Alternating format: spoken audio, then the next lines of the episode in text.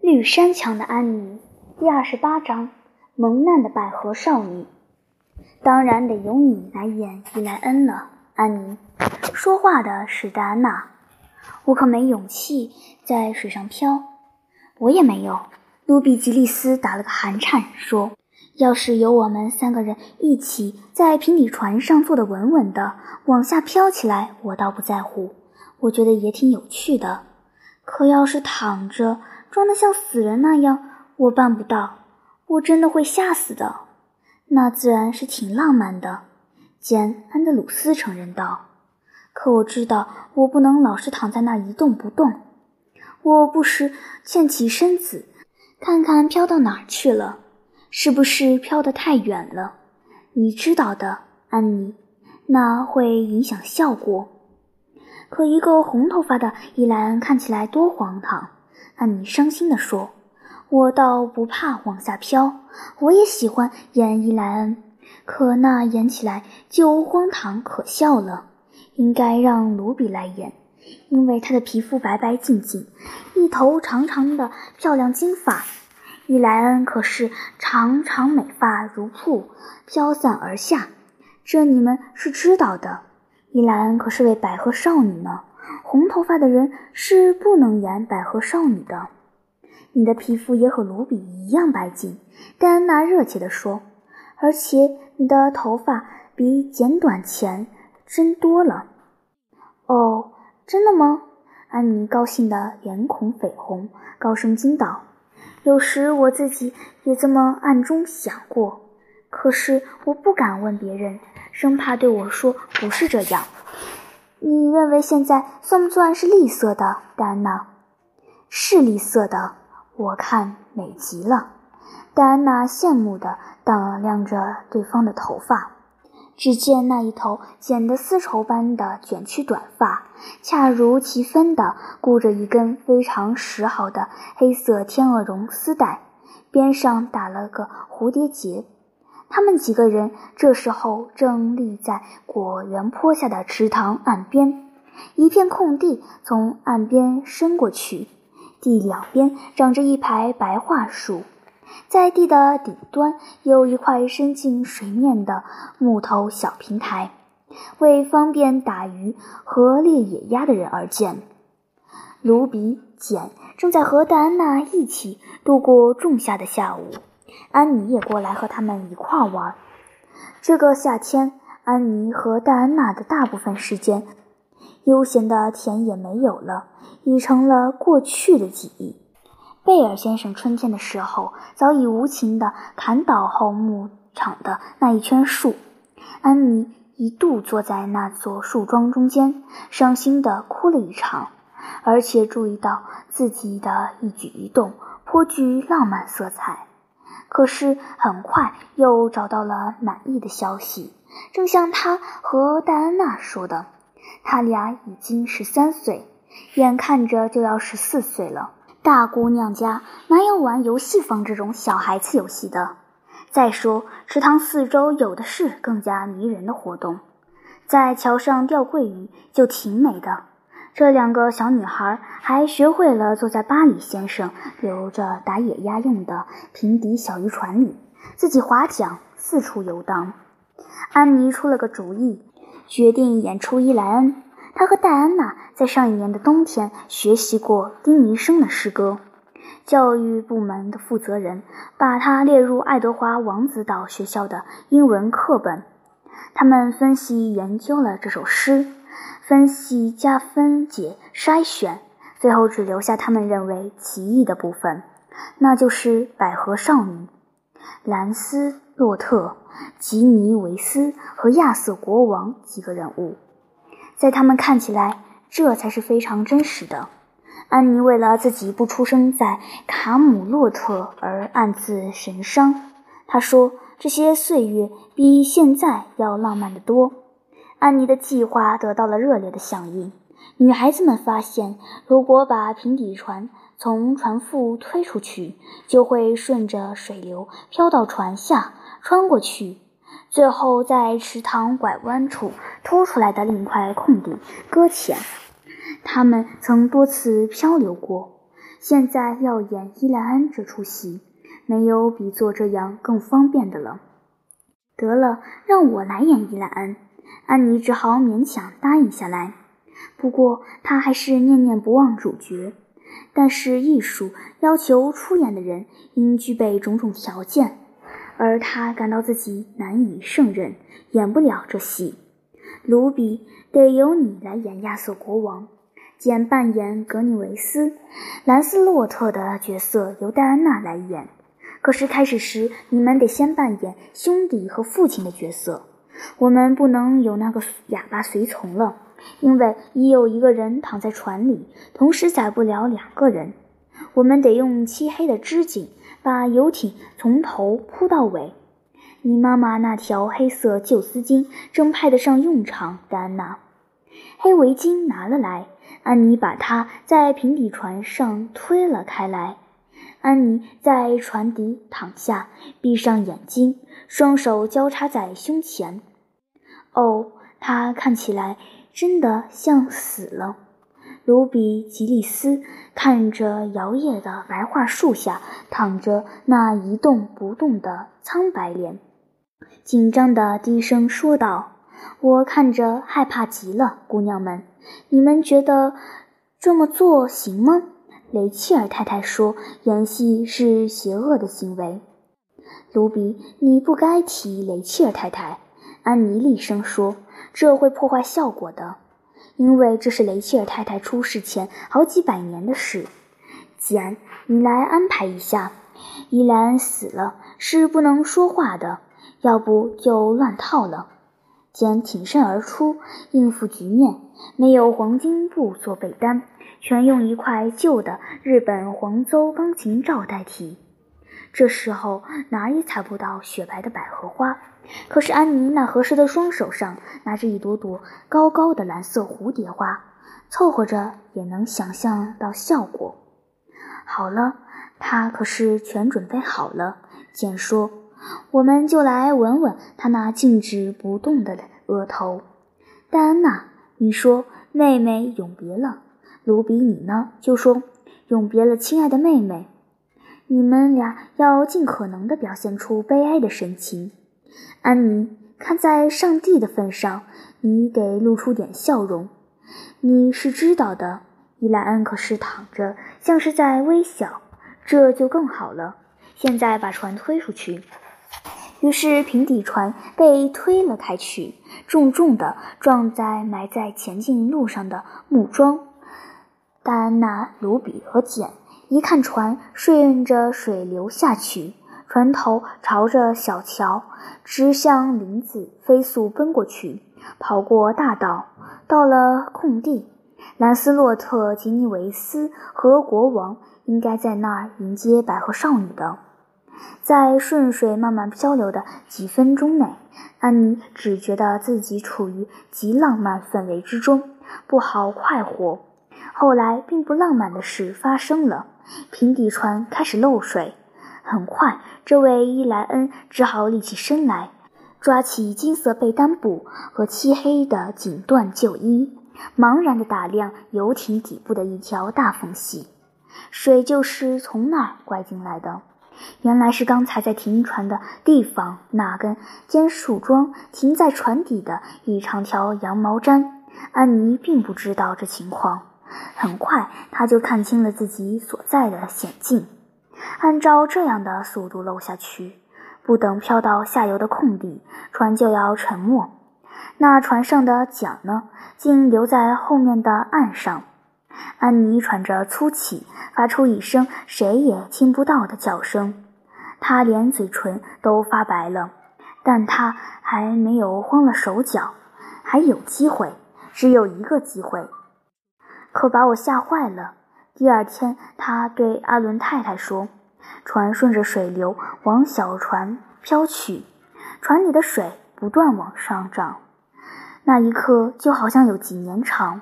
我虔诚的祈祷。”阿伦太太，可祈祷时没闭着眼，因为我知道，上帝拯救我的唯一办法就是让船离木桩近些，使我能踩着它爬上岸去。你知道，那些都是老的树干，上面有好多枝节和树杈。我得祈祷，可我也知道得时刻注意，瞧住机会。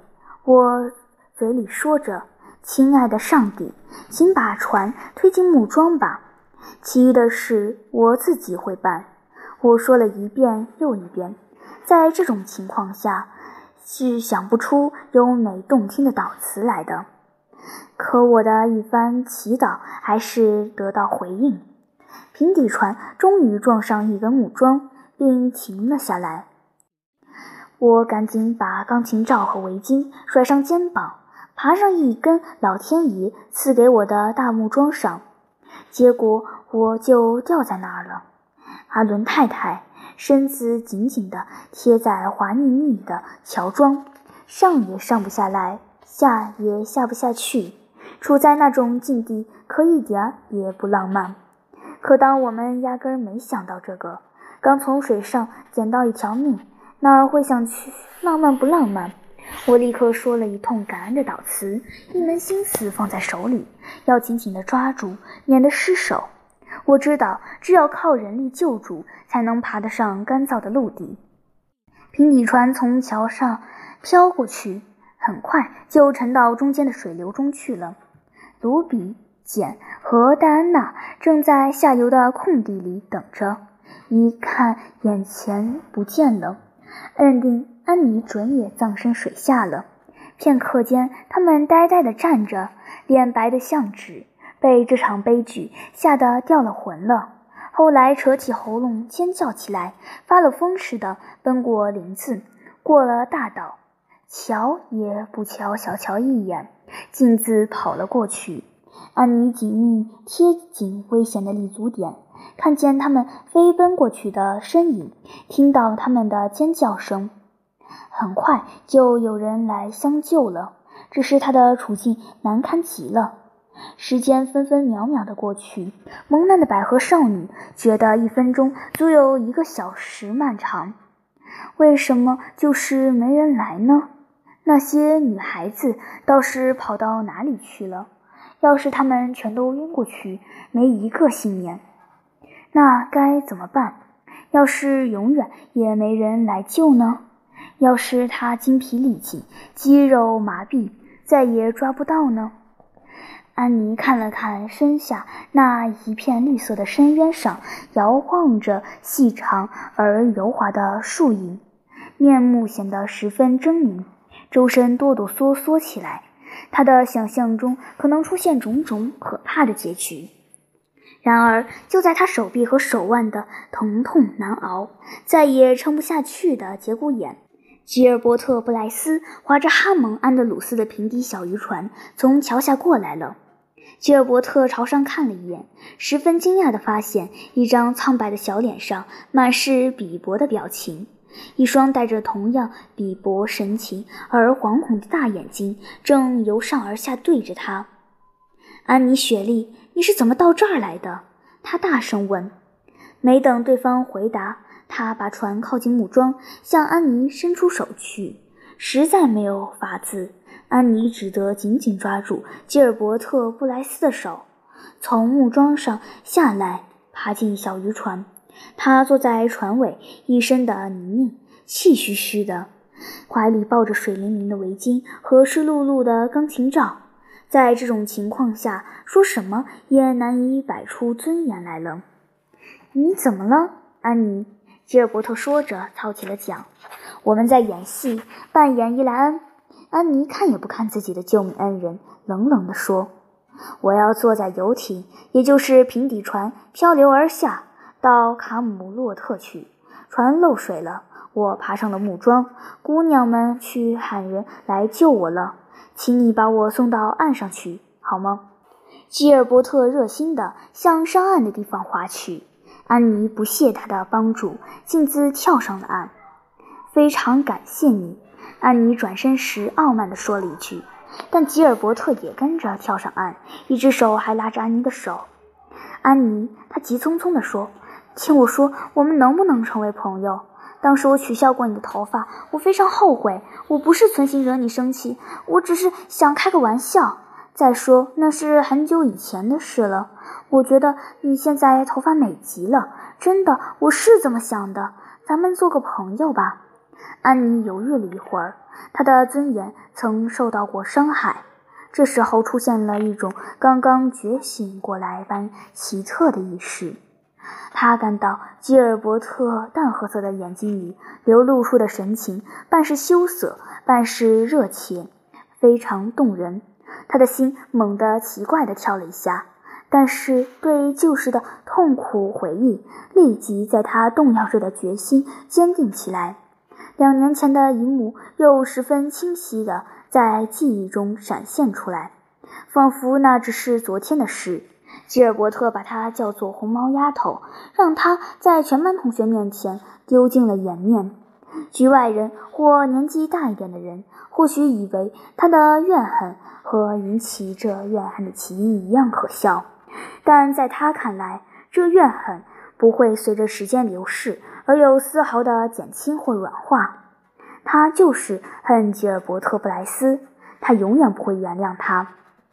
不，他冷冷地说：“我永远成不了你的朋友，吉尔伯特·布莱斯，我也不愿。”好吧，吉尔伯特面带怒色，跳进自己的小船。我再也不会请你做我的朋友了。安妮·雪莉，我也无所谓。他挑衅似的操起桨，迅速地划了起来。安妮上了陡坡，来到枫树覆盖、长着蕨类植物的小路上。他高昂起头，心里却有一种奇特的懊悔之感。要是用另一种方式回答吉尔伯特，也许是不是更好呢？他确实严重伤害过他，但毕竟，总之。安妮真想下来痛哭一场，那样心里会好受一些。他的心一度处于极其烦躁之中，这就是他所受到的惊吓和刚才紧紧攀住木桩引起的反应。半路上，他遇到了简和戴安娜，他们正急匆匆地向池塘奔去，看神情急得快发疯了。他们在果园坡上找不到一个人，巴里两夫妇都出去了。这时，急得卢比吉利斯歇斯底里的发作，搞得晕头转向，只好留在那儿才能恢复理智。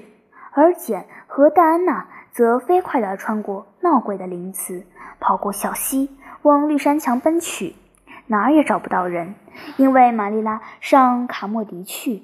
马修正在后面的田里晒草。哦，安妮，戴安娜上气不接下气，紧紧抱住安妮的脖子，哭了起来，又高兴又宽慰。哦，安妮，我们以为你淹死，觉得简直是我们害死了你，因为我们让你淹伊莱恩的。卢比歇斯底里大发作。哦，安妮，你是怎么脱险的？我爬上了一根木桩。安妮有气无力地解释道：“吉尔伯特坐着安德鲁斯先生的渔船过来，把我送到了岸上。哦，安妮，瞧他多了不起！哎，浪漫极了。”简到底喘过气来说了一句：“今后你当然可以和他说话了。”我当然不会。安妮涨红脸，顷刻之间又恢复到过去那倔强的状态中。我再也不愿听到“浪漫”两字了。简·安德鲁斯把你们吓成这副模样，真对不起，姑娘们，全都怪我。我肯定是在灾星照耀下出生的。我做的事都给我和我的朋友带来灾祸。我们把你爸爸的平底船丢了，戴安娜，我有预感，今后大人们再也不许我们在池塘中划船了。事实证明，安妮的预感比通常的预感还要灵验。下午的事件传开后，引起巴里和卡斯伯特两家极大的惊恐。往后你会不会有点头脑呢？安妮，玛丽拉痛心地问。“哦，有，我想我会有的。”玛丽拉，安妮乐观地答道。她在东山墙那无人干扰的环境里，独自一人痛痛快快地哭了一场，紧张的神经安静下来，心情又欢快起来了。我想现在我比过去更有希望变得理智了。我看不出来有什么可能。玛丽拉说。我说，安妮解释道：“今天我得到一次有价值的新教训。自从来绿山墙之后，我老犯错，每次错误都帮助我治好一种严重的缺点。紫水晶胸针事件使我改掉了乱动别人东西的毛病。闹鬼的林子的错误治好我们把握自己想象力的毛病。”镇痛剂蛋糕事件改掉我做饭时心猿意马的毛病，染发事件治好了我的虚荣心，从此我再也不多想自己的头发和鼻子了，至少很少想了。今天的错误会治好过于追求浪漫的缺点。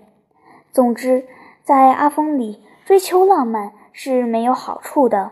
也许在百年前的城堡耸立的卡姆洛特要容易得多。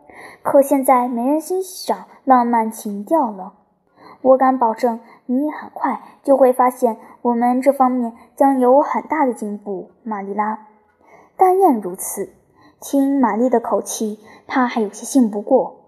但是马修，他默默坐在自己常坐的角落里，见玛丽拉离开了，便一手把安妮抬在肩上：“别把你的浪漫全丢了，安妮。”他怯生生的低声道：“留点浪漫是件好事，当然别太多，得稍稍留点儿，稍稍留点儿。”